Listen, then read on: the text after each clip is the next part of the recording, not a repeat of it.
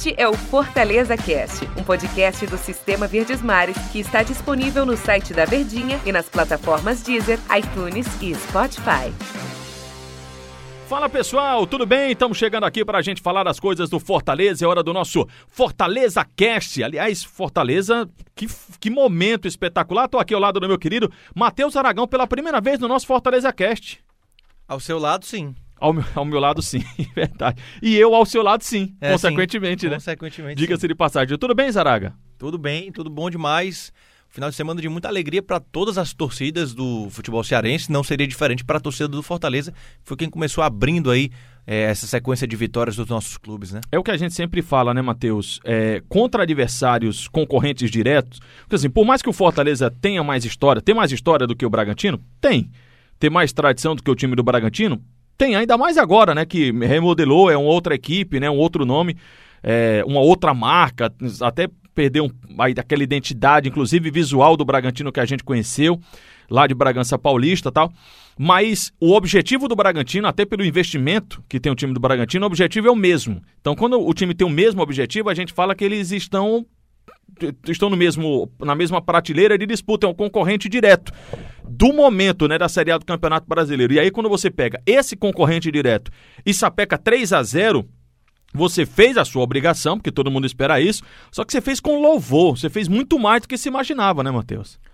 É, eu acho que diante do que se esperava do Bragantino, com o investimento que foi a entrada da Red Bull e todas as contratações que o time prometeu fazer, acabou fazendo algumas. Eu acho que o Bragantino não é esse bicho papão que se via construir no começo de ano, com todo o investimento, com dinheiro injetado. Hoje, a 100 equipe do- milhões, né? é muito dinheiro injetado nessa equipe do Bragantino e não vejo um elenco, um plantel dentro de campo é, que, que valha tudo isso. Não vejo o time do Bragantino rendendo tudo isso que se esperava. Hoje, inclusive, vejo os nossos clubes à frente do Bragantino, né? Não à toa estão à frente do Bragantino na tabela de classificação. E o Fortaleza tinha que vencer esse jogo jogando em casa contra um adversário direto e acabou por conta das circunstâncias do jogo tendo uma situação um pouco mais fácil, né? O Everson acabou sendo expulso, o Fortaleza já vencia por 1 a 0 e aí deixou tudo mais tranquilo para que o placar fosse construído e esse 3 a 0 é, foi bem justo. A digamos. gente tem muito recorte do Fortaleza, parâmetro do Fortaleza, do fim do ano passado, de 2019, que aquele final do Fortaleza foi realmente espetacular, né? O time engatou uma sequência, vitórias, empates, tanto que vai saltando na classificação, termina em nono e consegue uma classificação para a Copa Sul-Americana, um- uma posição espetacular do time do Fortaleza. Então aquele foi o recorte. Só que às vezes a gente esquece de que no próprio Campeonato Brasileiro e com o próprio Rogério Ceni, não vou nem colocar Zé Ricardo, o Fortaleza ele teve um momento, não vou falar de, de- de declínio, mas o- como o campeonato ele é muito longo, é natural que aconteça uma uma espécie de baixa, montanha russa. Teve uma baixa, teve uma baixa a equipe do Fortaleza. E aí é onde eu te faço a pergunta. Será que Claro que a gente tem bola de cristal para adivinhar isso. Mas será que a baixa do Fortaleza na temporada ela aconteceu? Foi exatamente naquele período lá de Copa do Nordeste, depois aquele início de Campeonato Brasileiro que ape- não, eu não estou falando só de resultado, eu estou falando de rendimento. E aqui o rendimento não aconteceu e diante do Goiás veio um estalo. E aí vence o Goiás, empata com o Corinthians, vence o Bragantino.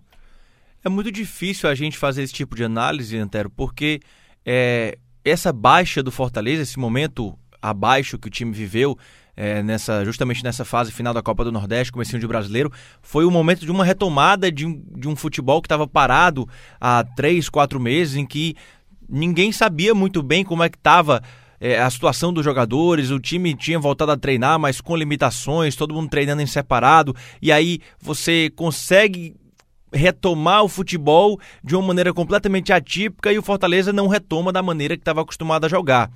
Então, num Campeonato Brasileiro que temos 38 rodadas e nós só jogamos 6 até agora, é difícil a gente esperar que o Fortaleza vai manter um grande nível de atuação nas 32 rodadas restantes, né? A gente ainda pode sim ver o time do Rogério Ceni sofrer em alguns momentos da competição, até porque tem muitos adversários complicados pela frente. Aliás, ele vai sofrer. Com certeza. Né? Isso é- o, o- o- tomara que não. A gente to- torce, torce aqui para que isso não aconteça.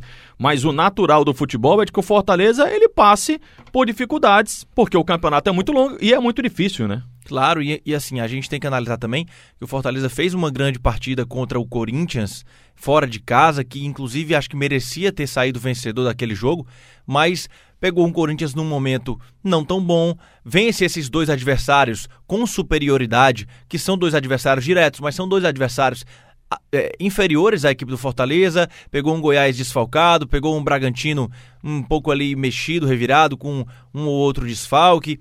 Então, assim, é, tem que manter o pé no chão. O time uhum. do Fortaleza tem plenas condições de fazer um campeonato brasileiro honesto, tem condições de, de novo, se classificar para uma Copa Sul-Americana. Tem, a gente sabe que tem, porque a gente está vendo o time do Fortaleza jogar, a gente sabe que o Rogério Ceni conhece bem o elenco, a gente sabe que o Fortaleza tem peças que podem decidir um jogo como foi o Wellington Paulista, como foi o Romarinho. A gente sabe também que o time Fortaleza está melhorando no aspecto defensivo, né? Pelo menos Nessas últimas partidas a gente pôde ver isso. Sofria muito com a bola aérea contra o Corinthians, que é um time muito forte na bola aérea, já conseguiu exportar melhor. Então a gente vê o Rogério aos poucos ajeitando ali aqueles aspectos do time que são um pouco mais negativos e potencializando os aspectos positivos. Engraçado você falando aí do Wellington Paulista, porque a gente tinha até comentado aqui em outras edições, em outros episódios do Fortaleza Cast, de que naquele momento em que o Fortaleza perdeu para a equipe do Ceará na semifinal, Teve uma alteração do Rogério? Teve. Ele tem a sua, tinha a sua parcela de culpa, digamos assim, também.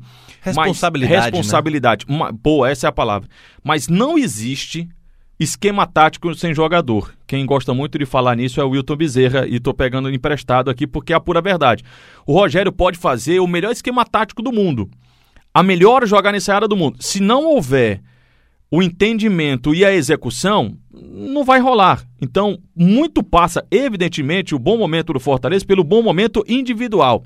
Eu sei que é o coletivo, eu tô cheio de frase de efeito hoje. Eu sei que é o coletivo quem potencializa o individual. Mas não vai haver coletivo se não tiver um individual bom, se não tiver um individual bem. Por exemplo, o gol do Wellington Paulista, aquele que ele faz por cobertura. Essa jogada o Fortaleza faz desde quando o Rogério Ceni chegou, que é o goleiro lança, o jogador mais alto, lateral ou o David, chega para dar uma casquinha e a bola chega lá para o atacante. A execução ela saiu, mas aí vem a individualidade, que é o Wellington Paulista, que ele podia carregar a bola, e a marcação chegaria, não ia dar nada em lance.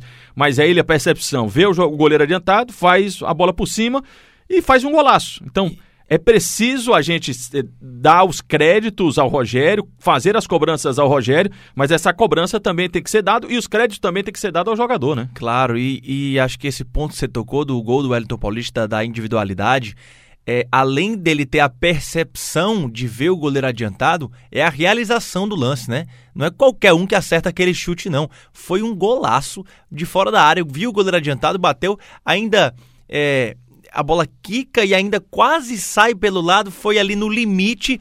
Então, é, é, de uma categoria extrema do Elton Paulista, não atua. Jogador experiente, foi artilheiro do Fortaleza no ano passado, é o artilheiro do time nesse ano e se mostra cada vez mais essencial nesse esquema tático do técnico Roger Senna. Só pra gente fechar aqui rapidinho, é, Fortaleza chega bem pro Clássico Rei?